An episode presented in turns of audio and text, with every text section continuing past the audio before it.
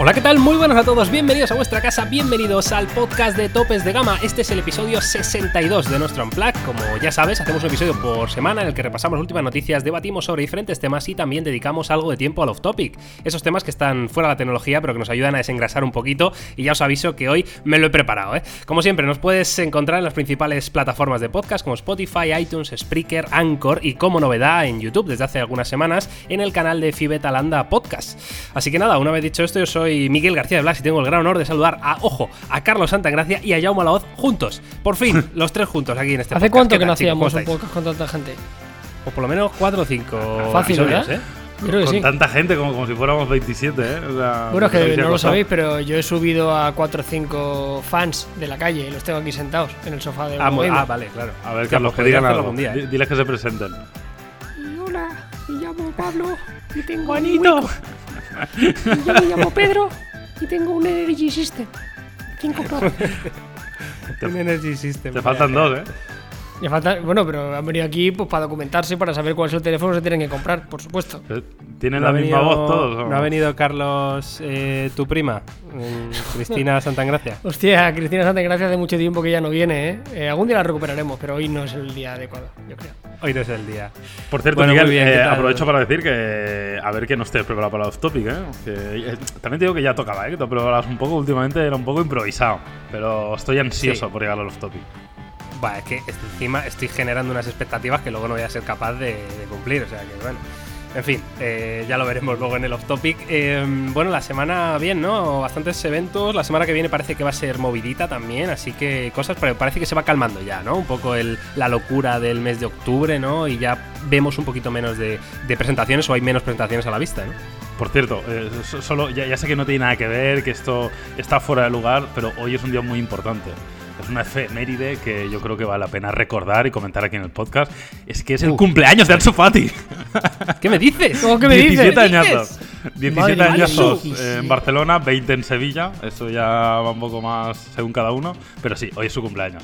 Felicidades, Ansu. ¿Cómo que 20 en Sevilla? Sí, es que en, Sevilla dicen que tiene 19. ¿Qué dices? El Ansu Fati llegó a España. como el caso aquel del atleta ese que pensaban que tenía 40 años y tenía 16. Eh, llama. ¿Sabes que. ¿Sabes que. Ansu Fati tendría que nacer dos veces para tener tu edad ahora mismo?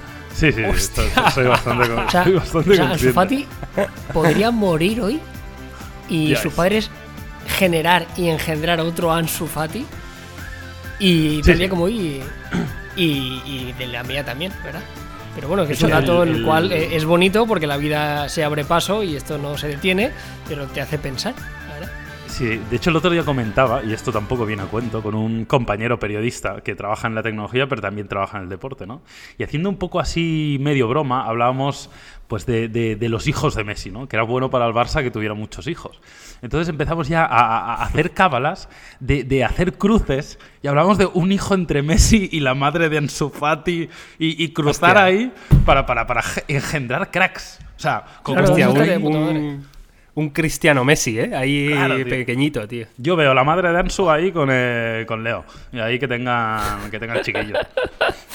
y, con el, y con el perro por ahí mirando. El perraco ese que tiene. Sí.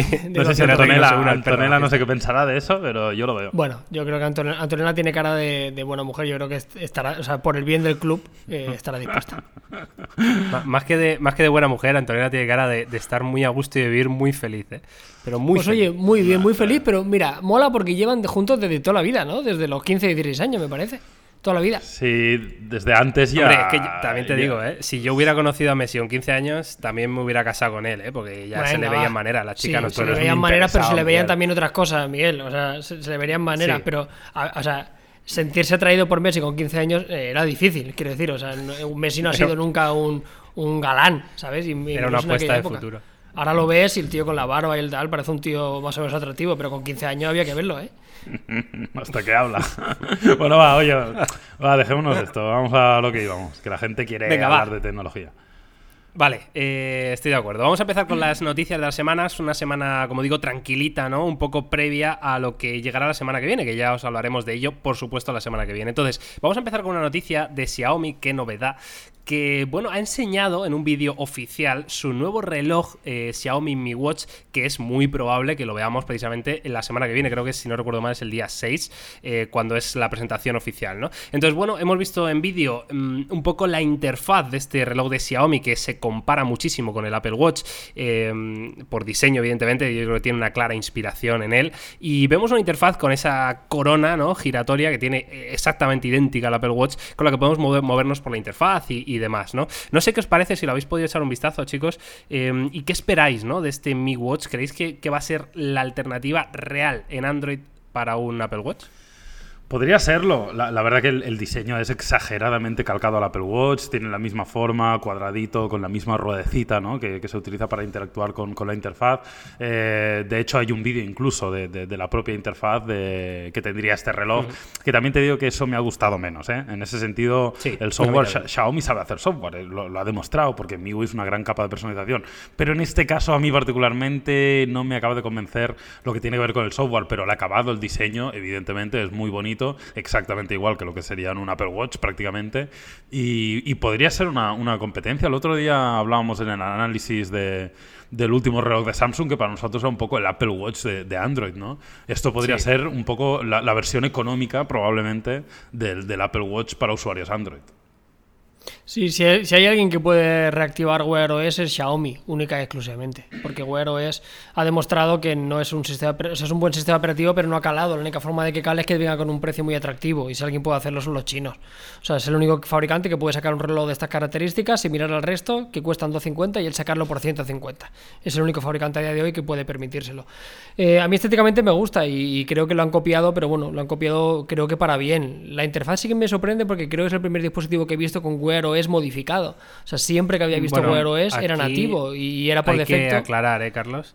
Aquí hay que aclarar porque está un poco con una incertidumbre, está un poco ahí con incógnita, no se sabe. Según hablan las noticias, eh, va a haber dos versiones. Una con MIUI for Watch para China y otra con Wear OS eh, para la venta internacional. Pues es decir, que ser es probable el vídeo que, está, es el vídeo que hemos visto es el chino seguro, al 200%. 100%, claro.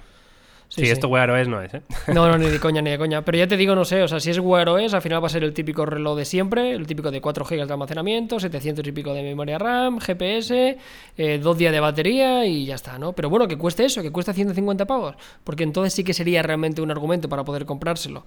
Eh, no sé, veremos, falta muy poco. Tengo muchas ganas, de verdad. Yo estoy muy embajonado con los wearables, pero me apetece ver uno de Xiaomi. Tengo, tengo ganas de ver con qué nos sorprende. ¿Sigues usando el, el Apple Watch, no, Carlos? Sí, pero me lo podría quitar mañana mañana, quiero decir, o sea, no lo, o sea, le saco cero partido. Pero, o sea, estás acostumbrado al uso. Sí, no, es que podría, podría no llevar ningún tipo de wearable, ninguno. Ninguno. O sea, es una pena, ¿eh? Porque puedo hacer mil cosas y no le saco ningún partido. ¿Sabes para lo que más lo uso? Fíjate, o sea, cuando realmente digo, hostia, mira qué guay. Cuando voy al AVE y leo los QR con el reloj. O sea, qué absurdez. y para controlar la música. O sea, pero no le saco partido a nada, tío. Es una pena, ¿eh? Me sabe muy mal, de verdad, pero es que no, no le saco provecho. No sé, yo creo que estamos todos un poco en ese punto, ¿eh? Y, yo creo que la mayoría del, mercado también, ¿no? Como que se pasó ese, ese, auge, esa novedad, de todos queríamos un wearable y ahora mismo yo creo que la gente suda bastante. Es una pena porque es una tecnología que puede dar mucho de sí, pero claro, parece ser que no se están tomando las decisiones correctas o que al final ah, no acaba de ser más un complemento de, bueno, para un, nicho muy concreto, ¿no? Pues ese perfil de usuario que tiene 100.000 notificaciones al día o que está todo el día en reuniones y al final, pues, bueno, es yo creo que sobre todo es deporte, mm. principalmente. Yo creo que si hiciera más deporte le sacaría más partido, seguramente. Claro. Claro.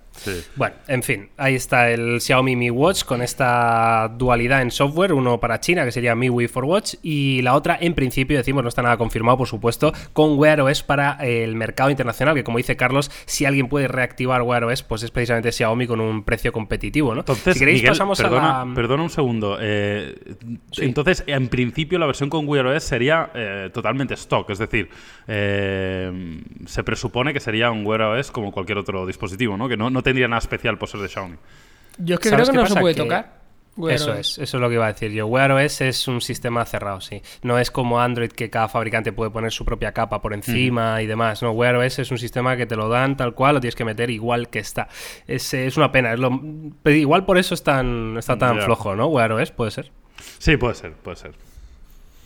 Vale, pues chicos, si os parece, eh, pasamos a la segunda noticia de la semana, que tiene que ver con Samsung, que bueno, mostró un par de conceptos nuevos de, móviles plegables. Eh, de hecho, durante la conferencia para desarrolladores, si no recuerdo mal. Y bueno, enseñaron dos conceptos. Uno que es eh, como lo que esperamos ver de Motorola con el Razer plegable, que supuestamente se va a presentar el día 13 de noviembre, que, todavía, pues evidentemente hay muchas dudas. Eh, pero es este concepto de móvil tipo concha, ¿no? Que se pliega como si fuera una cartera, ¿no? Donde puedas llevar ahí tus, tarjetas. Y, claro, por fuera, pues no sabemos si quedaría una segunda pantalla pequeña simplemente para ver la hora, como, los móviles antiguos, ¿no? Toda la vida, y para ver quién te llama, o, si directamente no habría ningún tipo de pantalla y cada vez que lo quisieras usar tendrías que abrirlo, ¿no? Em, es un poco el concepto distinto, es decir, hasta ahora teníamos una tablet que se plegaba en el tamaño de un teléfono y esto sería un teléfono que se pliega en el tamaño de una cartera, ¿no? Por así decirlo. ¿Qué os parece, chicos, este concepto? A mí me ha gustado, la verdad que yo soy muy partidario de los teléfonos plegables. Eh, he tenido la posibilidad de probar bastante a fondo el Galaxy Fold y a mí es un teléfono que me ha gustado mucho que está muy lejos de ser perfecto, pero aún ya sí me ha gustado mucho y yo creo que no nos queda otra. Si miramos un poco la evolución de, las pantallas y los dispositivos en los últimos años, ah, la evolución ha sido muy clara. Lo que, ha hecho, lo que han hecho los paneles ha sido aumentar de tamaño. Cada año tenemos pantallas más grandes que el año anterior. Eso es indiscutible y lleva pasando desde el día uno de los smartphones. Y lo que están haciendo muchos fabricantes para intentar minimizar este, este, este incremento de, tamaño es ajustar y estamos teniendo eh, dispositivos con un ratio frontal muy bueno, con cámaras pop-up, etcétera. Pero esto ha llegado a su fin. Es decir, más del 93% de frontal no vamos a tener, o 94 o 95, me da igual, pero ya no hay margen. Entonces, la única forma de tener mayores paneles para un consumo cada vez más de vídeo, cada vez más multimedia, cada vez más audiovisual, es que el teléfono se pueda plegar y tener la comodidad de llevarlo tranquilamente en el bolsillo como un teléfono de 4 pulgadas o 4 y media, pero poder disfrutar de Netflix 4K 60 frames HDR pues en, 7 o 7 pulgadas y media. Yo creo que, que, este es el futuro y que Samsung está haciendo bien, a pesar de que le haya salido regular el Fold, en apostar fuerte por ello. Sí, coincido. Yo creo que es inevitable. Yo creo que los plegables van a llegar. Yo también creo que es, algo que hasta necesario. Va, a ser así. No van a sustituir al smartphone tal y como lo conocemos, pero que van a crear una nueva categoría de productos seguro. Y respecto al tipo concha, a mí me encanta. el, tipo de concepto me gusta incluso más que el fold, pero para mí hay una contrapartida muy importante y es que el fold o el, concepto plegable tipo libro eh, yo sin desplegarlo puedo utilizarlo y eso está guay, ¿no? Y es un teléfono usable. El problema del otro, que el concepto del factor de forma me encanta, me gusta incluso más, me gusta mucho más el tamaño, que me quede como un tarjetero, que sea súper pequeñito, pero no creo que vaya a poder utilizarlo si no lo abro, ¿no? y entonces eh, tampoco me va a solucionar mucho, por lo menos visto así de primeras, ¿no? Y un poco las primeras sensaciones que puedo tener. O sea, voy a tener que abrirlo siempre para poder utilizarlo. Me cuesta creer que en una pantalla tan pequeña vayamos a poder escribir un WhatsApp o escribir algo mínimamente o únicamente solo para contestar una llamada. No sé, sea como sea, espero que lo presenten pronto. Ojalá en este Mobile World Congress empecemos a ver ya cosas interesantes, a ver si Motorola saca su Razer, que no sé si teníamos fecha, pero yo creo que el mobile sería una muy buena, una muy buena fecha. Y me, apetece mucho los plegables. Yo me he quedado con ganas de probar más el. O sea, voy a intentar a ver si, si, nos pueden enviar otra tanda de aquí a algunos meses, porque sabemos conscientes de que no hay muchas unidades para, para poder probarlo. Pero me quedo con el, con la espinita de, de, intentar convivir un poquito con él. Y también os digo que me da pereza gastarme 2.000 pavos eh, para yo estoy, yo estoy con vosotros. ¿eh? Primero, por, por, decir sensaciones, eh, el Fold a mí me flipa como, como a vosotros. O sea, eh, las veces que lo he cogido he tenido la sensación de, de estar delante de, de, lo que yo quiero tener en el bolsillo. Mm, evidentemente, esa idea mejorada en el tiempo para que sea más resistente, para que se pueda em, bueno, usar sin ningún tipo de riesgo, ¿no? que no sea tan frágil. Pero el concepto me encanta. O sea, la verdad es que hay veces que imaginamos cuando pensamos en el Fold o cuando lo vemos en fotos o, o en vídeos, no se llega a transmitir el tamaño real que tiene el dispositivo y es un tamaño realmente cómodo, es decir, hablo cuando está desplegado. Em, o sea, es una tablet pero como muy chiquitita, pero con ese formato eh, cuadrado, no sé, la información se despliega de manera muy visual, eh, se ve de escándalo, es una gozada jugar a juegos, es una gozada eh, ver contenido multimedia, como decía Jauma, la verdad que me flipa y en cuanto a este concepto plegable, em, yo creo como Carlos, ¿no? Bueno, puede ser cómodo para alguien que quiera llevar lo mínimo, ¿no? La mínima expresión de un teléfono teléfono en el bolsillo para que no sea incómodo y tal, pero luego, claro, tener que abrirlo constantemente sí o sí para usarlo, pues eh, no lo veo. También os digo que la tecnología plegable yo creo que va, a llegar eh, el año que viene, vamos a estar plagados de plegables, que está muy bien, habrá que ver la, durabilidad que tienen, pero hay una cosa que me molesta especialmente y creo que tiene mucho sentido en este tipo de conceptos, es el uso de un S Pen, ¿no? Y mm, parece ser que, claro, eh, esta, esta, pantalla flexible, lo que es el material que se utiliza, que son las Plastic OLED, em, es una pantalla realmente débil, ¿no? Como para estar apretándola con un S Pen, con una punta fina, ¿no? Entonces, eh, por eso todavía digamos que la tecnología tiene una limitación clara que no nos deja desplegar todo su potencial, porque tendría muchísimo sentido un Galaxy Fold con un S Pen, ¿no? Sí, aprovecho para decir que yo cuando, cuando fui a buscar el Fold eh, lo, estuve comentando con, con, el responsable de Samsung y, me comentó eso también, ¿eh? en el sentido de que, o sea, me comentó, me comentó que es algo Vox Populi, ¿eh? o sea, no es que sea un secreto de Estado, pero de que esta tecnología de panel pues no se puede apretar como se podría apretar otra tecnología de panel. Eso, solo hace falta tocarlo para darte cuenta. Tú tocas un, un dispositivo, digamos, normal o tradicional y es un cristal duro, protegido ahí, que, que tú notas que eso, vamos, le puedes de hecho, habitualmente a veces se te cae, le das un golpe y normalmente no pasa nada, alguna vez se rompe. Pero en cambio tú tocas la pantalla del Fold y notas que las últimas capas no es un cristal duro y demás, sino que es, evidentemente para que se pueda plegar no puede ser ese cristal duro y es algo más, más suave, más endeble, es, diferente, ¿no? O sea, con lo cual eh, sí que el, pasarle un pen o apretar fuerte con algo mínimamente punzante, yo creo que probablemente dañaría el panel y lo que dice Miguel tiene mucho sentido. Bueno, pues eh, ahí queda nuestra reflexión sobre estos nuevos conceptos de, plegables de Samsung. Eh, como decimos, es seguramente el año que viene, como dice Carlos en el Mobile World Congress, veremos un montón más y si finalmente llega este Racer de, Motorola el día 13 de noviembre. Y mm, tampoco hay muchas más noticias esta semana, que decir, tampoco vamos a hablar aquí por hablar, ¿no? Entonces, eh, si os parece, pues pasamos al tema principal de este podcast, de este episodio número 62, y yo creo que tiene mucho, mucho sentido con la salida al mercado. Em, un poco así mm, por la puerta atrás, ¿no? Es decir, por la puerta atrás, sin eventos, sin, grandes aspavientos eh, de los AirPods Pro de Apple, ¿no? Este renovado diseño con el apellido Pro que, bueno, implica cancelación de ruido activa, implica, em, bueno, pues tener una experiencia un poquito más avanzada, sobre todo en calidad de sonido y demás, eso sí, a costa, mm, para mí, del diseño, ¿no? Son un poquito más, mm, no más, no más largos, pues no son más largos, son más cortos, pero sí que son más anchos, ¿no? En fin, em, hay temas que hablar del diseño y además eh, aprovechamos también, como salió el análisis, me parece que fue ayer, de los Huawei FreeBuds 3, eh, un concepto de True Wireless que nos ha gustado muchísimo, yo creo que puede estar muy bien eh, hablar un poco de estas dos alternativas del mercado. Empezamos, si queréis, por los AirPods Pro de, Apple. Eh, Jaume, Carlos, ¿qué os parecen? Sí, yo, eh, tengo una pregunta, Jaume, tú que lo has probado, ¿se escuchan mejor que los AirPods originales? Yo tengo Dejando de lado la cancelación, ¿eh? Yo, yo, tengo la sensación de que sí. O sea, mm, no he hecho una comparativa directísima, pero las 24 horas que llevo con ellos eh, me da la sensación que la calidad, incluso te diría que el volumen. Lo que pasa, ¿sabes qué pasa? Que es muy difícil saber hasta qué punto Claro. Eh, ¿Eso son las almohadillas y el formato? o, es, ¿O es el propio hardware del dispositivo? Pero bueno, también tiene una cosa, para el usuario final da igual. O sea, no, poco importa, a mí me da igual. Claro, yo te puedo asegurar que tú te los pones y tienes una mucho mejor percepción de audio que lo que tenías con los AirPods anteriores. No sé si es por las almohadillas que te aíslan más y tal, no sé qué, o es porque tiene otro chip, eso lo desconozco. Pero sí te puedo asegurar que se oye mejor, que se oye más alto y que la, canción, la cancelación de ruido es muy buena. De verdad llevo 24 horas, ¿eh? pero tengo el hype por las nubes. O sea, me está pareciendo un productazo. Es verdad que es caro de narices, pero, pero ojo porque me parece que han hecho un gran producto.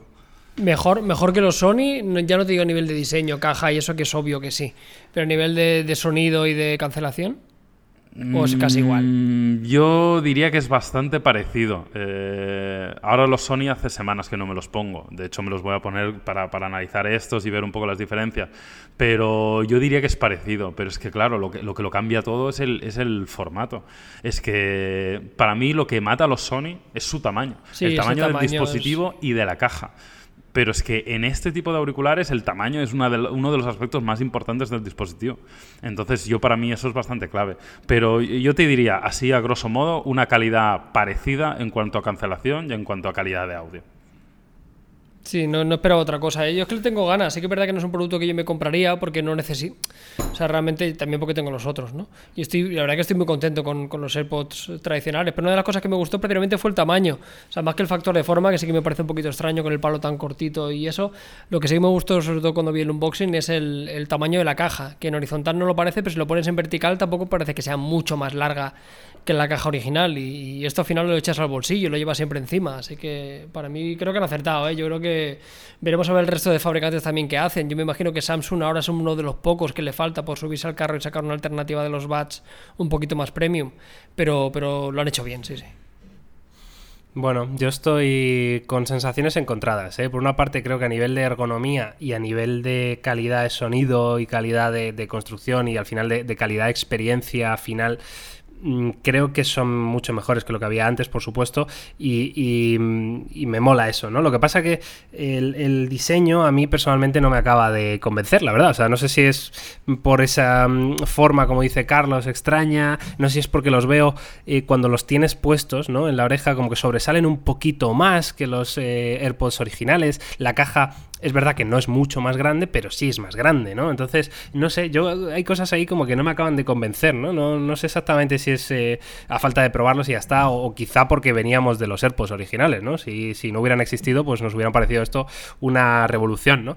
No sé, no sé qué pensar y sobre todo, eh, claro, o sea, aquí mm, entra el tema, ¿no? Que, que ningún fabricante ha sido capaz de ofrecer una cancelación activa de ruido en ese tamaño tan comedido, ¿no? Sony lo ha hecho muy bien, pero lo ha hecho en un tamaño mucho más grande, ¿no? Entonces, habrá que ver cómo evoluciona esto, sobre todo viendo el buen trabajo que ha hecho por otra parte Huawei con los FreeBuds 3 em, de, copia de los AirPods originales, a ver si son capaces de, también hacer una copia de estos Pro y, llegar a esos niveles de calidad en ese tamaño, ¿no? No sé, me gustaría mucho verlo y, si queréis, eh, Jauma, tú que los tienes más a, mano y lo tienes más reciente, por si hay alguien que no ha visto el vídeo, explícanos un poco las características principales, me parece que tenía unas patitas mm. achuchables, ¿no? ¿Cómo, es esto? Sí, básicamente es un, para quien no lo haya visto ¿eh? y haya vivido eh, en Marte en los últimos días, básicamente es un concepto muy parecido a los AirPods anteriores, pero hay cambios importantes. El primero es la inclusión de una almohadilla, en lugar de ser, digamos, al aire y, ponerte la, parte, digamos, de plástico directamente en el oído,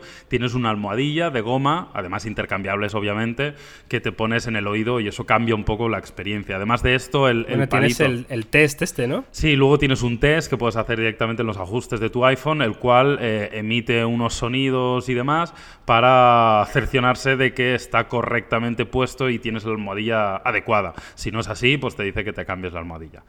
Eh, por el resto, el, palito es bastante más corto que el anterior y además, y esto me parece bastante clave, lo puedes eh, presionar eh, y además da como una especie de respuesta áptica a la presión. La verdad que es, como extraño, pero, pero te da el, feedback necesario para saber que lo has pulsado y eso te permitirá cambiar de canción, responder llamada o activar o desactivar la cancelación de ruido.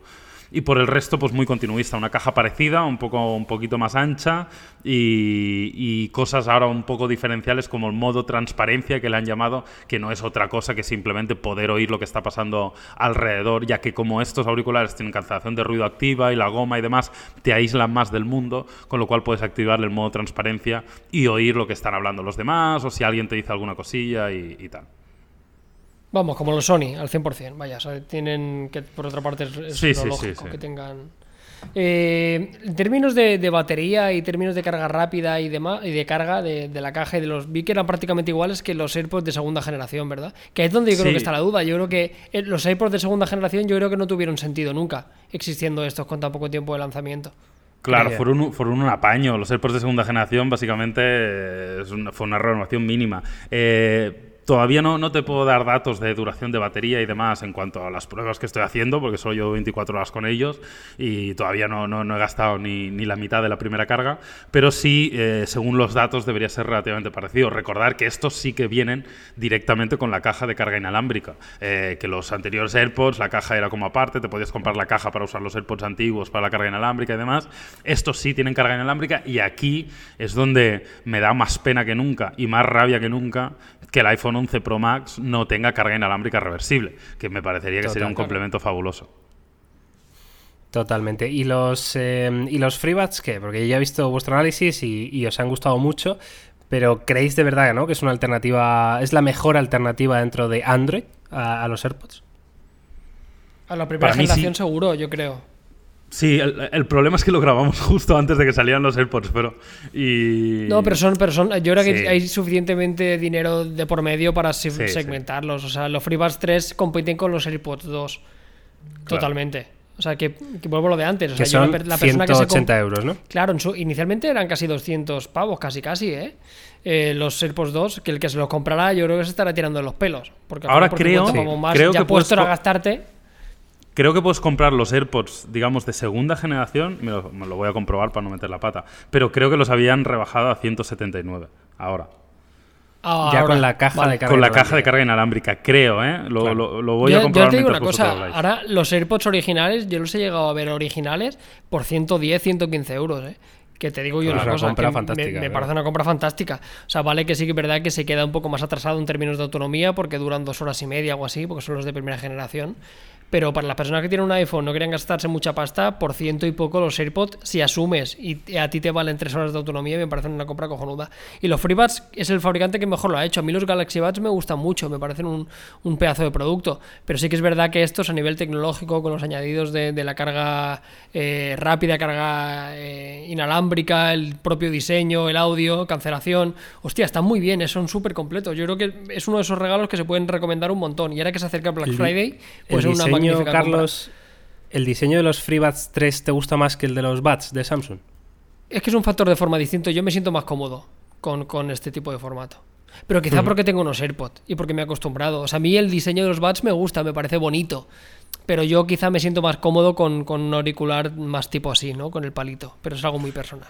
Eh, rectifico. Em, ahora mismo en la página web de Apple puedes comprar los AirPods Pro por 279 euros, que es lo que hicimos nosotros. Puedes comprar los AirPods con estuche de carga inalámbrica por 229 euros y puedes comprar los AirPods con, con, estuche normal, por así decirlo, por 179.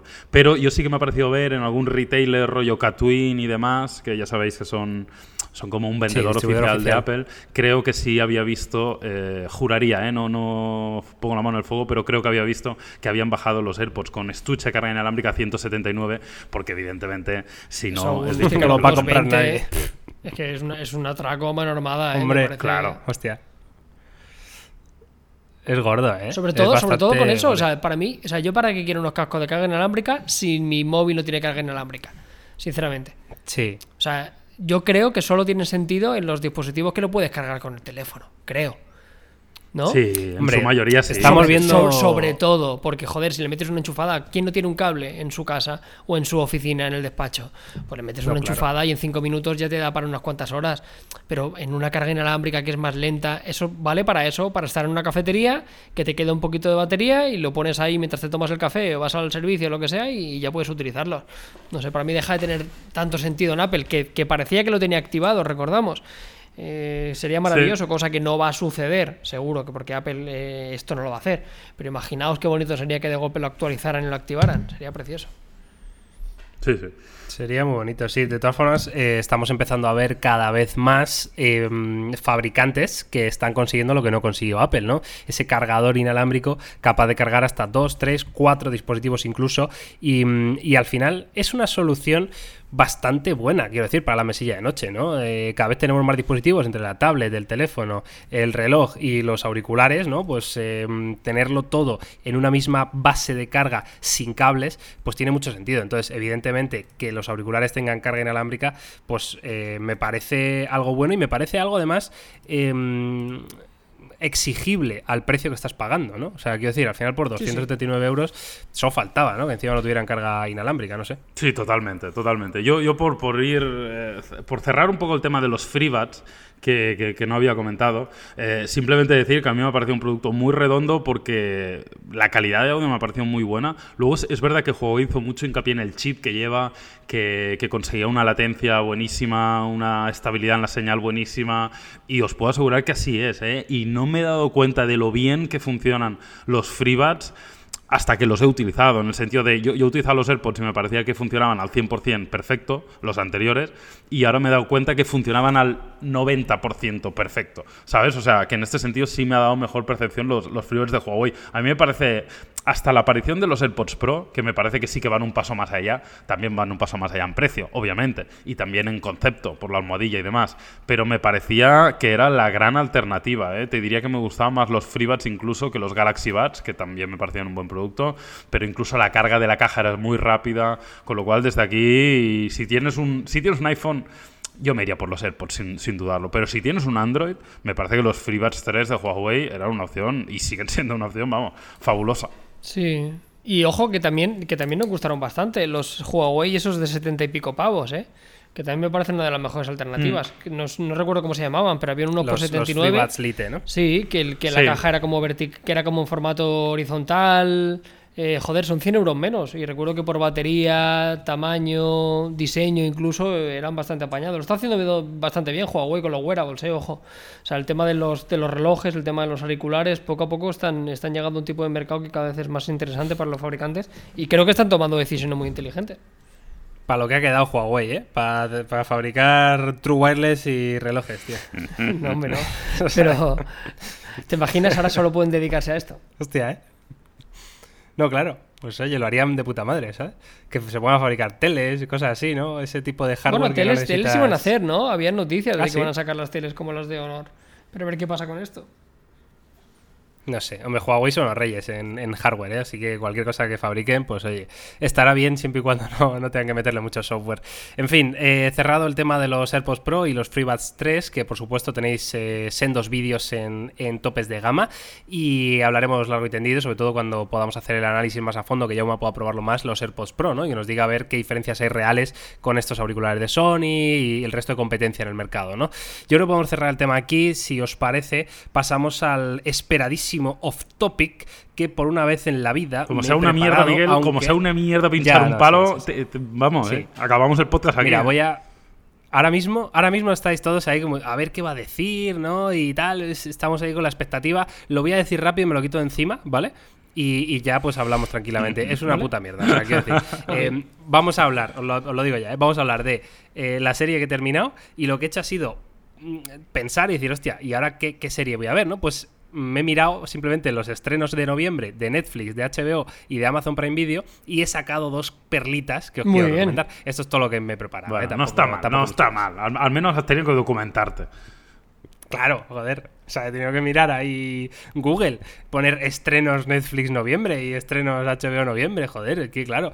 Vale, pues em, también, pues oye, si vosotros estáis viendo alguna serie y queréis recomendar, pues, pues lo decís, ¿vale? Entonces, yo he terminado Euforia, eh, Carlos, que te acuerdas que había... Sí, sí. Sí, sí. Pues em, quiero decir que, es, va claramente de más a menos. ¿De qué va esto? es un reflejo, Miguel, que no me Sí, esta, esta es una serie que te pone en la piel de una chica adolescente, 16, 17 años, que es eh, adicta, ¿no? Es drogadicta y, y, bueno, pues tiene una vida bastante puta, ¿no? Porque evidentemente una adicción a, las drogas, eh, una familia un poco desestructurada porque el padre muere cuando ya mm, pues está en esa etapa difícil, ¿no? De 12, 13 años y bueno, pues te cuenta un poco los alrededores de esta chica, ¿no? Es decir, su vida en el instituto, sus amigos y demás. Lo que me gusta de Euforia es que todo lo trata desde una perspectiva muy real, quiero decir, o sea, no hay censura de ningún tipo en, en, nada, o sea, se habla de sexo, se habla de drogas, se habla de, de absolutamente todo y se muestra, es decir, no, no se tapan ni, hacen que lo intuyas, no, no, es, es, es crudo eh, como la vida misma. Y luego aparte, evidentemente, me gusta mucho el, el, departamento artístico ¿no? de Euforia, lo que es la fotografía, la escenificación, o sea, los planos son preciosos, los movimientos de cámara son... Mm, incluso un pelín innovadores, ¿no? que yo creo que, le hace falta al género, y, por todo eso se hace una serie que es gratificante de ver, ¿no? pero claramente va de más a menos, creo que pierde fuerza, y son solo ocho capítulos en cualquier caso que os recomiendo ver, ¿eh? porque, porque está muy bien y porque se ven las cosas de otra manera, de, problemas bueno, muy reales, ¿no? que ocurren no solo a, mm, yo que sé, el típico vagabundo que ves tirado en la calle, ¿no? sino que pueden ocurrirle a, tu mejor amigo. ¿no? Y está en, Netflix, ¿verdad, em, Miguel? Esta está en Netflix, sí. Vale. No, perdón, en HBO. en HBO. En HBO, Euforia, ¿vale? Muy interesante. Y em, nada, pues si queréis os digo los, estrenos, que me voy a dar dos perlitas. Estoy ansioso eh, por oírlos.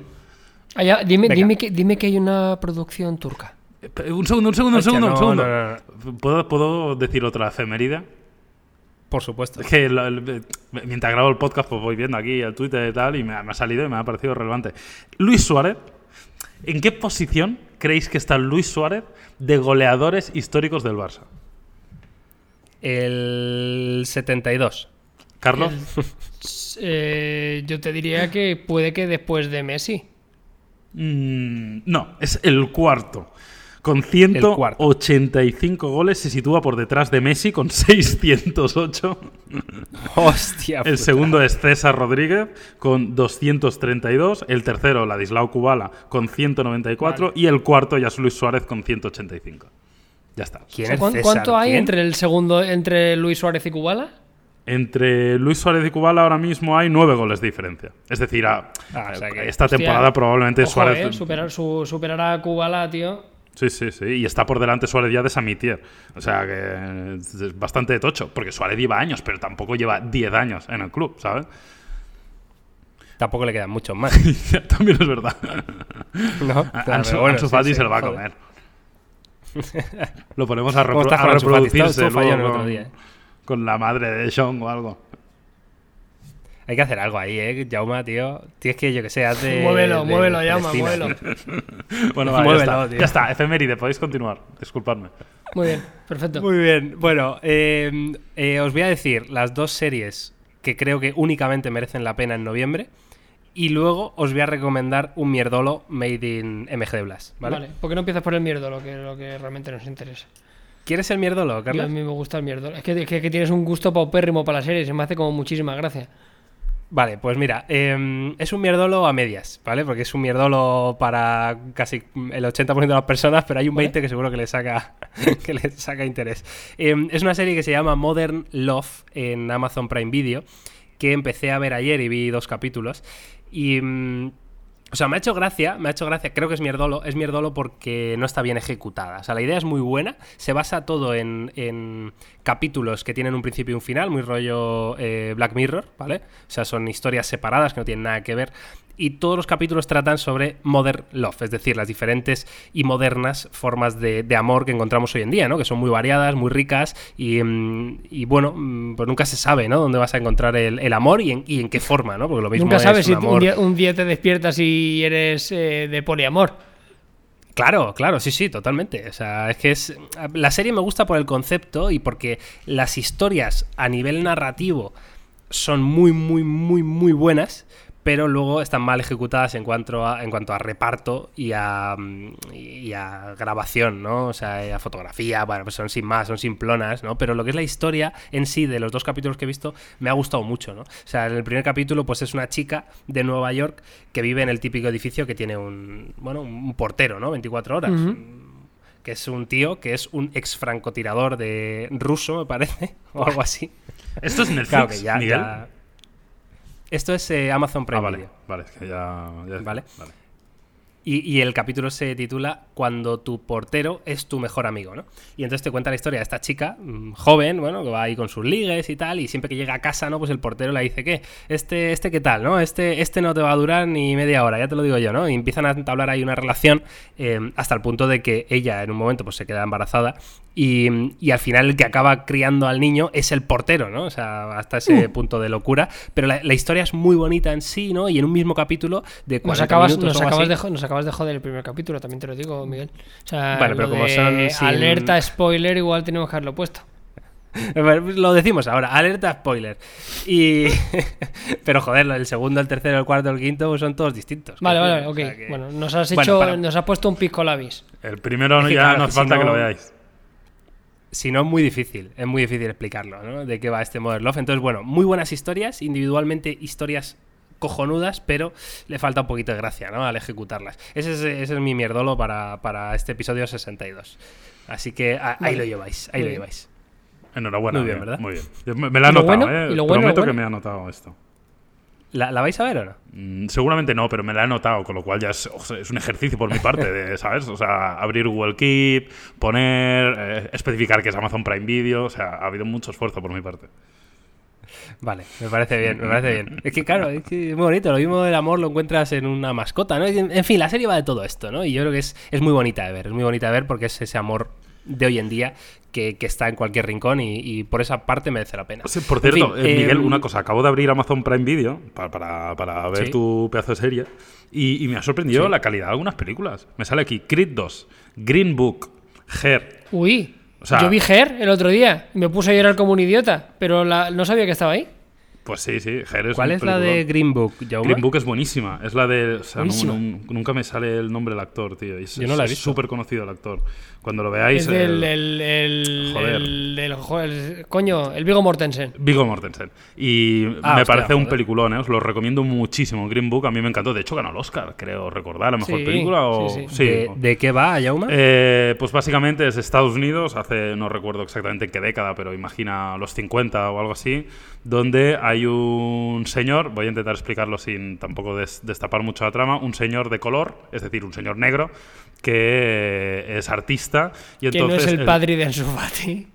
que no es el padre de Ansu Fati. y el Vigo Mortensen pues le acompaña de gira por el mundo, bueno, por el mundo, por Estados Unidos, en coche, le hace un poco de, de asesor barra guardaespaldas. Y claro, os podéis imaginar que en esa, en esa época pues un hombre de color por depende qué estados de Estados Unidos, pues sucedían muchas cosas y el Vigo Mortensen tenía que intervenir. Bueno, mm, os la recomiendo, la verdad que me, parece muy, muy buena película. Qué guay. Y luego está Taxi a Gibraltar. Taxi a Gibraltar. no sé qué coño es esto, tío, pero el nombre ya suena muy mal. Pero es Amazon Exclusive. A comprar tabaco. Ya ves. Eso. a meter tabaco ahí debajo, encima de las ruedas, en, los paragolpes de un Seat de un Ford Orion. eso se hace ¿eh? todavía a día de hoy, ¿eh? Hombre, por supuesto. que sí. se hace eso. un montón, un montón. Oye, ¿y el documental de Barán dónde está? ¿Está en Prime Video también? Está en su casa, tío. Pero habéis visto ya el de Sergio Ramos primero. Sí, sí, sí, yo lo he visto. No, ¿cómo voy a ver eso, tío? buenísimo. Es lo mejor. A mí, Acuérdate, ya lo que no Pero pasó. ¿Es tan falso como dicen o qué? Es buenísimo. está, tan a mí, me, ha encantado. Yo, yo creo que es el mejor documental que he visto. Eh, me ha gustado mucho, ¿sabes por qué? Porque yo me imagino a Sergio Ramos, después de ganar la Champions, envalentonado, yendo a la reunión de Amazon diciendo voy a hacer un documental de mi vida, que lo voy a petar. Y, luego en el documental le sale todo mal. O sea, es cuando, cuando el Madrid lo eliminan de la Champions, cuando hace el ridículo en, la Liga, pierde estrepitosamente contra el Barça, la selección española pierde todos los partidos. O sea, todo le sale mal. O sea, me, imagino al pobre habiendo organizado eso con, con, ímpetu de, quedar como un triunfador y, luego ves el documental y es, es todo, todo mal, todo, bueno, un desastre, un desastre. El documental no, está guay también, ¿sabes? O sea, es una visión que no es muy habitual. Sí, sí. Sí, sí, no. Sí, pero. Ayer falló un penalti y se lo regalaron que tirara otra vez, ¿sabes? Ah, no lo vi, no lo vi. O sea, en plan, venga. Vale. Sí, sí, pues lo falla primero y el árbitro dijo que había que repetirlo y ya la segunda lo marcó. Muy bien. Muy bien, Ramos. Muy bien, Sergio. el de camas. Mira, voy a, ¿puedo recomendar otro documental? Venga. Eh, dame un segundo, que voy a buscar el nombre. Vale, pues mientras os digo simplemente lo que merece la pena de Netflix en noviembre, que es la tercera temporada de The Crown, eh, que sale el 17 de noviembre, una uh. serie que me encanta, de verdad, o sea, no me esperaba en absoluto que me gustara esta serie. Qué buena, y me, ha flipado, eh. Guapísima. que sí, Carlos? Está muy bien. Explícalo tú, que yo he hablado mucho hoy. Bueno, Reina de Inglaterra, sin más. La historia de la Reina de Inglaterra. Pero ¿por qué mola? Porque a mí me dices eso y digo, no la no, veo. por todo, por la ambientación. Creo que el, guion, la fotografía, cómo está ambientado, los actores son buenísimos. Yo que soy muy fan de, las, de las series británicas, pero me encantan. Y a mí esta me gustaba mucho y me animé a verla porque yo soy muy fan de una serie que tiene un montón de años y ganó un mogollón de premios, como es Downton Abbey. Que si te ha gustado. ¿Has visto la peli? No. Tío, pues han sacado una película de Downton pues Abbey. Vaya fan, Carlos. el culmen. ¿Ah, es el culmen de todo lo que ocurrió en la serie, sí, sí. Pero si. ¿Pero son los mismos actores y todo? Todo igual, sí, sí. Todo lo mismo. ¿Y dónde puedo verlo yo esto, Miguel? Pues creo que ya está casi fuera saliendo de cartelera porque. Ah, ha estado en cine. O sea, estaba en cine como ahora. Sí, sí, claro. En Hostia, cine, pues lo buscaré, ¿eh? No, pues, Igual pues te queda alguna sesión todavía por ahí. Hostia, pues me encantó la serie, tío, te lo juro. O sea, es, la típica serie que, no piensas que te vaya a gustar porque dices, bueno, qué aburrido, ¿no? Eh, Reina de Inglaterra, eh, clasista, todo ahí. Pero es que está muy bien, está muy bien, de verdad. O sea, súper recomendada. No sabía que se iba a ¿Pero estamos hablando de Downton Abbey o de The Crown? No, de Crown. Bueno, pero que al final son muy parecidas. yo creo que a cualquier persona que le guste Downton Abbey le va a gustar The Crown y a la inversa. ¿Cuál es mejor? Son dos series que no tienen nada que ver en sí, pero la temática es prácticamente similar porque conviven en, un espacio temporal igual, ¿no? Y en las mismas localizaciones regiones, al final hablamos del Reino Unido y, tal. Pues no sabía, oye, me acabas de dar una alegría porque me encantó, de verdad, o sea, súper recomendable The Crown desde aquí. Pues Patri lleva mm, un mes intentando que alguien vaya a verla con ella, la película de Autonavi, y ha sido muy complicado, de hecho nadie quería. Haberle dicho a Carlos. Claro, claro, o sea, Claro. Hemos ido juntos. Hostia, yo, te invitaba, yo como- te invitaba a cenar y tú me invitabas de- al cine. de Downton Abbey. tío. Oye, ya he encontrado el documental. El documental es Unbroken. Eh, Vale. Y es un documental de Callum von Moger, que es un fisioculturista y estrella de las redes sociales australiano, y cuenta sus periplos eh, con cosas que le pasan que no os voy a, a contar, pero que le pasa de todo. Al pobre hombre le pasa de todo, pero está interesante, a mí me gustó. O sea, que si os mola el Un mundo del fitness y la musculación, eh, Unbroken, con Callum von Moger. Muy bien. Pues ahí queda eso. ¿Dónde está? Eh, Netflix, creo. Netflix Sí. también. Vale. ¿Y es documental por capítulos o es un... No, no, no, es, es un documental de hora y pico. Uno. sí, siempre- Y ya está, sí, ¿no? sí. Con principio y final. Efectivamente. Muy bien. Muy bien, pues nada, la otra y última recomendación de este podcast que sale en noviembre, el día 15 en Amazon Prime Video, es la cuarta temporada de una de las series que más me ha gustado en estos últimos años, que es The Man in the High Castle, El hombre en el castillo, que es una serie que me encanta por el concepto que tiene, que te sitúa en la tesitura, ¿no? En la imaginaria, hipotética, de que los nazis hubieran ganado la Segunda Guerra Mundial, ¿no? Y a partir de ahí, pues hay una historia eh, del hombre en el castillo que es absolutamente mm, una obra de arte, de verdad. Bueno, pues estrena la cuarta temporada el día 15 de noviembre, así que yo estaré ahí pendiente, pues una serie top a niveles exagerados, ¿eh? O sea, Pues mega fíjate que yo esta, yo esta empecé a verla, tío. Esta tiene bastantes años, ¿verdad? Recuerdo. Sí, yo creo que sí. ¿La primera ya, temporada? Pues eso. Si van a Mm. salir la cuarta, yo creo que tiene Pues- por lo menos 4 o 5 años. ¿eh? Intenté verla, tío, y, y es una de las pocas series que dejé como colgada. Vi un par de capítulos y. Y Y, y era ¿no? consciente de que era un seriote, ¿eh? porque había oído un montón, incluso la temática me parecía súper interesante y muy original. Pero sí que es verdad que me desanimó un pelín. Intentaré darle otra oportunidad, que ahora estoy un poco huérfano de, de series. Lo último que he visto yo ha sido Podredumbre, que creo que hablamos de ello. Que el no documental me es suena, sobre, sobre comida, en este caso tratan temas polémicos y se hablaba del aguacate, de la irrupción del aguacate. El aguacate de es, ha es lo peor, ¿eh? El aguacate estás matando niños, Sí. ¿eh? Comiendo aguacate. Sí, sí, sí. Pues sí, sí, tal ¿En cual. serio? Sí, sí, sí. es Eh, el oro, ve- ¿qué? el oro verde que le llaman ahora. bueno, Entonces porque como ha está muy el de moda- narcotráfico. Claro. Ah, hostia, tú. Qué fuerte, Sí, ¿no? sí, sí. Claro, Lo que pasa sí, es que, sí. claro, es que también te vuelves loco, eh, te lo digo, porque cuando empiezas a mirar todo lo que tienes a tu alrededor que está ligado, o sea, los móviles que tenemos están ligados con el coltán y ahí hay bandas terroristas que explotan a personas. Cierto. La ropa que vestimos, o sea, es que al final llega un momento que dices, joder, es que me voy a pegar un tiro, o sea, eh, vaya mundo vivimos. Pues sí, el aguacate también, que lo Totalmente. sepáis, que cuando... Pues con esa, que no- con no esa frase aguacate. de. Con esa frase de Jaume Laot, no comáis O sea, aguacate. y un vaya detalle del aguacate que, vivimos. flipé, que dijeron en el documental. El 6% del aguacate que se consume en Estados Unidos, que es uno de los principales, eh, no, bueno, no productores que también, pero uno de los principales consumidores, el 6% de todo el aguacate que se come, se come en el fin de semana de la Super Bowl. Uh, shit. ¿Y qué- El qué hay- hay 6% una comida de Estados de Unidos, nen. Bueno, es como que los nachos con guacamole Ah, es como claro, se ha convertido claro. como en la comida eh, típica Claro. en el, eh, para dipear en la Super Bowl. El puto Hostia. 6% de la producción de- del consumo de Estados Unidos. De locos. Así como dato absurdo, pero que sirve muy guay para una cena en amigos. Eh, es el típico comentario que os hará quedar como el típico cuñado de la cena y os podéis dar de, de interesantes. ¿Sabéis que el 6% Pues del consumo del aguacate en Estados Unidos eh, se hace solo durante la Super Bowl?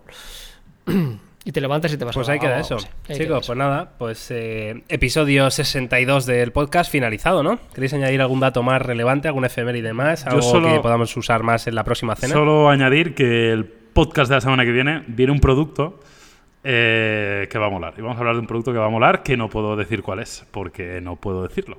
Pero que probablemente os va a molar. Así que estad muy atentos al podcast de la semana que viene. Es una putada porque vosotros no lo vais a saber, pero a Carlos y a mí nos lo va a decir ahora en los siguientes segundos. Así que nada, que vaya bien y os quedéis con la duda. Nos escuchamos, nos escuchamos la semana que viene. Que vaya bien. Hasta Chao, chao.